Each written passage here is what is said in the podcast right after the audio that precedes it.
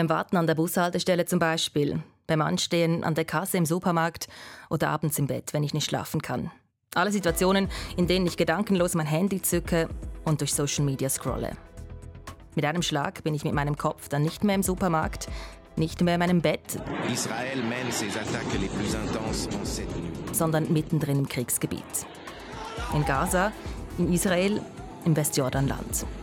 Ich sehe kaputte Häuser, traumatisierte Kinder, Straßenproteste und immer wieder begegne ich diesem einen Wort, diesem einen Hashtag. Genozid. We are currently witnessing a genocide. Of genocide. Genocide. When can we call it a genocide? Unter dem Hashtag Genocide gibt es auf Instagram über 700.000 Einträge. Natürlich nicht alle zu Nahost, aber aktuell die meisten. Und auf TikTok hat der Hashtag Genocide über 700 Millionen Aufrufe. Und auch die Suchanfragen auf Google zum Wort Genozid, die haben in den letzten Wochen zugenommen, auch bei uns in der Schweiz. Darunter Genozidbedeutung. Und genau deshalb machen wir heute diese Folge. Wir klären mit einer Expertin, was Genozid genau ist, wer das eigentlich bestimmt, wann es sich um Genozid handelt. Und sie sagt zu meiner Überraschung, wie viele Menschen getötet werden, das ist gar nicht das Entscheidende in dieser Diskussion. Ich bin Corinna Heinzmann. Schön sind Sie dabei.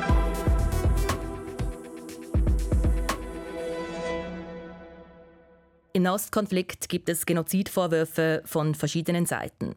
Oft geht es um den Gazastreifen, um die Zivilpersonen und Kinder, die durch die israelischen Bomben dort getötet wurden oder von der Wasserversorgung und anderen lebenswichtigen Dingen abgeschnitten sind, oder um die Angriffe auf Palästinenser im Westjordanland. Es gibt Genozidvorwürfe gegen die radikal-islamische Hamas, die Jüdinnen und Juden in Israel attackierte, tötete und entführte und den Staat Israel vernichten will. Eins vorweg, es geht in dieser Folge nicht darum, zu beantworten, ob und falls ja, welche Seite recht hat mit ihren Vorwürfen. Das Ziel ist, dass Sie diesen großen Begriff Genozid, auf Deutsch übrigens Völkermord, besser einordnen könnt, dass ihr wisst, wovon die Rede ist, wenn ihr solche Posts seht. Und dafür habe ich heute mit einer Expertin für Völkerrecht gesprochen. Evelyn Schmidt. Mit Evelyn Schmid. Sie ist Professorin an der Uni Lausanne und sie sagt, Genozid ist ein ganz schweres Verbrechen, ein Straftatbestand im Völkerstrafrecht. Und zwar ist es ein Verbrechen mit einer ganz speziellen Definition, weil es kommt auf die Absicht drauf an, eine bestimmte Gruppe zu vernichten, also auszulöschen. Und diese Gruppe muss eine nationale, ethnische, rassische oder religiöse Gruppe sein. Okay, nochmal langsam. Genozid, das heißt vereinfacht, jemand will, dass eine bestimmte Gruppe von Menschen ausgelöscht wird. Ganz oder teilweise ausgelöscht. Und ich habe gesagt, jemand will eine Gruppe auslöschen, das heißt, er oder sie muss das nicht zwingend tun, sondern an sich nur beabsichtigen. Und zweitens, man muss nicht unbedingt tatsächlich töten oder töten wollen. Es kann auch sein, dass man zum Beispiel dafür sorgt, dass diese Volksgruppe keine Kinder bekommen kann und so langfristig ausgelöscht wird.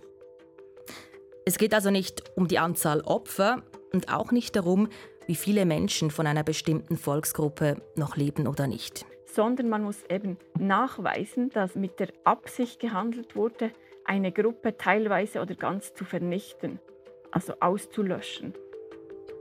Und das ist wahnsinnig schwierig zu beweisen.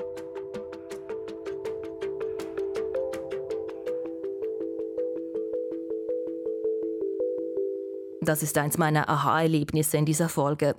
Bei Genozid geht es nicht darum, wie viele Menschen getötet werden, sondern warum. Diese Absicht ist ganz entscheidend. Ohne diese Absicht, wenn man die nicht nachweisen kann, dann liegt kein Genozid vor. Und zu beweisen, dass jemand eine bestimmte Gruppe von Menschen auslöschen will oder wollte, das sei super schwierig, sagt Evelyn Schmid. Weil nur selten äußern sich die Täter ganz gezielt in diese Richtung, sondern man muss aus den Taten, aus der Situation auf die Absicht schließen und das ist wirklich ganz schwierig. Trotzdem gab es das schon in der Vergangenheit. Können Sie da ein Beispiel nennen? Ja, es gab in der Vergangenheit Gerichte, die sich mit Genozid ähm, befasst haben und auch Täter verurteilt haben. Das berühmteste Beispiel ist der Internationale Strafgerichtshof für Ruanda im Genozid an den Tutsi. Aber auch das Tribunal in Nürnberg benutzte den Genozid äh, damals schon im Zusammenhang mit der Judenvernichtung durch die Nazis. Die Täter wurden dann allerdings für Verbrechen gegen die Menschlichkeit verurteilt, weil der Begriff war damals noch ganz neu. Der ist nach dem Zweiten Weltkrieg entstanden. 1948 wurde die Genozidkonvention in der UNO verabschiedet. Der Völkermord an den Jüdinnen und Juden durch die Nazis, das ist wohl das bekannteste Beispiel für Genozid.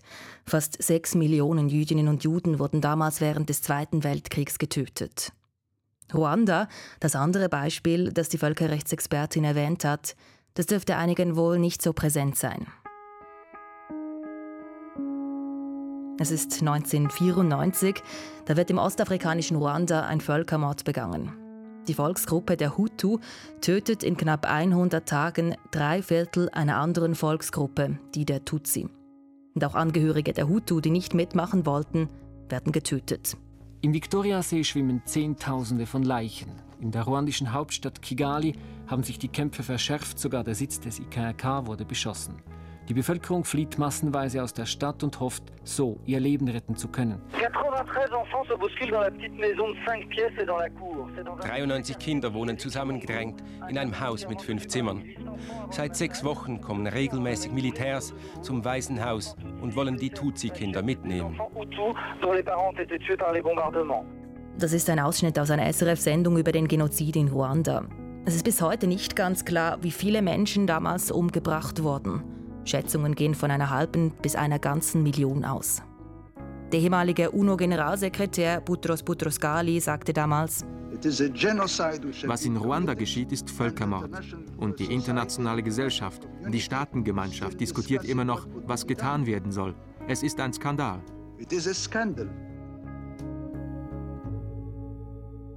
Dass es ein Völkermord ist, das stellten später auch Gerichte fest. Zum Beispiel hat der UNO-Sicherheitsrat ein eigenes Gericht eingerichtet, um die Verbrechen in Ruanda aufzuklären.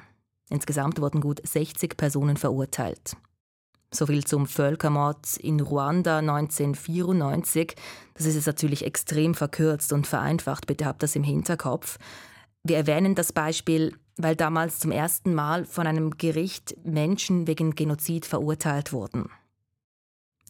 In vielen Fällen ist die Sache aber nicht so klar wie in Ruanda, sagt die Völkerrechtsprofessorin. Es kommt selten vor, dass ein Gericht einen Genozid feststellt. Eben aus dem Grund, dass die Absicht hinter den Tötungen oder anderen Handlungen schwierig zu beweisen seien.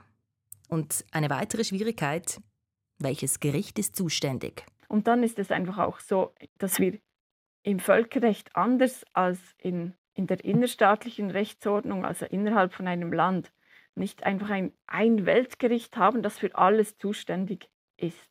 Was heißt es jetzt in der Praxis? Welches Gericht entscheidet, ob etwas Genozid ist oder nicht?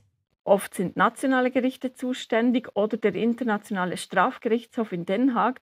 Ähm, der ist zwar vielleicht zuständig, aber der hat nicht so viel Macht. Der ist ziemlich eingeschränkt sogar in seinen Handlungsmöglichkeiten. Er hat keine eigene Polizei. Er hängt von der Kooperation der betroffenen Staaten auch ab. Und das ist natürlich ganz besonders eine Herausforderung. Und er ist eben nur in ganz wenigen Fällen überhaupt wird er tätig. Also alles nicht so einfach. Es gibt viel menschliches Leid auf dieser Welt und nur selten ist ein Gericht überhaupt zuständig oder in der Lage, sich dazu zu äußern. Auch wenn es nur wenige Urteile zu Völkermord gibt, es gibt da noch etwas anderes. Etwas, das auch in der jetzigen Situation in Nahost Orientierung schaffen kann. Und das sind sogenannte Genozid-Warnzeichen. Die UNO hat nämlich eine Liste erstellt mit Dingen, die es wahrscheinlicher machen, dass es sich um einen Völkermord handeln könnte oder dass einer bevorsteht. Ein Warnzeichen ist allein die Tatsache, dass es ein ganz schrecklicher bewaffneter Konflikt ist. Ähm, andere Warnzeichen sind eben, dass man anderen Menschen die Menschlichkeit abspricht statt von Menschen von Tieren oder manchmal sogar von Krankheiten redet, ähm, dass es auch die Kapazität gibt. Genozid ist nicht etwas, das einfach spontan von heute auf morgen ähm, passiert. Deshalb spielt auch eine Rolle, ob die, die Möglichkeiten zur Ausübung von Genozid überhaupt vorhanden sind. Sie haben jetzt äh, einige Warnzeichen erwähnt. Ähm, wenn man Sie jetzt fragt, ja, in Bezug auf die Lage in Nahost, da sprechen ja verschiedene Seiten von Genozid, sei das in Gaza, aber auch ähm, bezüglich der Tötungen der Hamas, der jüdischen äh, Bevölkerung in Israel. Sehen Sie da Warnzeichen persönlich? Ja, es gibt leider in diesem Konflikt aktuell Warnzeichen oder Risikofaktoren, die uns hellhörig machen müssen. Ich habe nicht genügend Informationen jetzt zur Beurteilung, ob diese eben spezifische genozidale Absicht auf der einen oder anderen Seite bei gewissen Exponenten vorhanden ist oder nicht. Aber Warnzeichen sicher schon. Aber was ich noch anfügen möchte, ist, dass diese ganze Diskussion, ob eine Situation jetzt Genozid ist oder nicht, ist manchmal vielleicht nicht unbedingt zielführend, weil man darf nicht vergessen, dass es nicht nur Genozid gibt im Völkerstrafrecht, sondern es gibt noch eine ganze andere Reihe von schweren Verbrechen. Man sagt, die die ganze internationale Gemeinschaft berühren. Ähm, Verbrechen gegen die Menschlichkeit, aktuell auch Kriegsverbrechen. Das sind ebenfalls sehr schwere Verbrechen, aber bei denen ist es nicht nötig, diese Absicht, eine Gruppe zu vernichten festzustellen. Und ich glaube, das Ziel muss sein, eben möglichst viele von diesen Verbrechen einfach zu verhindern und das Leid möglichst für alle ähm, Zivilbevölkerungen zu verringern. Sie sagen, es ist gar nicht unbedingt hilfreich in diesem Kontext, das Wort Genozid. Trotzdem wird es so oft genannt. Was glauben Sie, wieso ist das so? Vielleicht besteht manchmal der Eindruck, dass in Anführungszeichen nur Genozid ein schweres Verbrechen ist. Das, das ist aber nicht so im Völkerrecht. Und ich glaube, dieser Eindruck ist eben auch nicht hilfreich. Ich glaube, wir müssen das Leid von Opfern anerkennen und das können wir auch, auch rechtlich, auch wenn etwas nicht unbedingt Genozid darstellt, weil ein Verbrechen gegen die Menschlichkeit, zum Beispiel durch Vertreibung ähm, oder Kriegsverbrechen, auch das, das sind schwerste Verbrechen und auch da sind die Gerichte, auch die nationalen Gerichte zuständig. Die Situation im Nahen Osten, die wird uns noch länger beschäftigen. Wenn ihr Fragen habt dazu, denen wir nachgehen sollen bei News Plus, bitte meldet euch bei uns. Es ist nicht so, dass wir nicht selbst Ideen hätten, worüber wir berichten könnten, aber wir freuen uns, von euch zu hören, was euch interessiert. Macht uns eine Sprachnachricht auf 076 320 1037. Ihr müsst nicht mitschreiben, die Nummer ist im Podcast beschrieben. Oder ihr könnt uns eine Mail schreiben an newsplus.srf.ch oder das Antwortfeld unter der Folge bei Spotify ausfüllen. Gestern haben wir bei News Plus ja über die Wahlen in der Schweiz gesprochen und darüber, wie wir eigentlich unsere politische Einstellung entwickeln. Weshalb wir eher zu links oder rechts tendieren und welche Faktoren da eine Rolle spielen. Wir wollten von euch wissen, wie ihr zu eurer politischen Einstellung gekommen seid und ob die sich verändert hat mit der Zeit. Ich bin jetzt 56 und ich habe schon als Junge eigentlich immer liberal gewählt, offen gegenüber dem Ausland. Und das hat sich eigentlich über die ganze Lebenszeit schon als Teenager, als ich dann wahlberechtigt war, nie geändert. News Plus-Hörer Andreas ist stabil liberal sozusagen. Einen größeren Slalomkurs hat News Plus-Hörer Alessio hinter sich.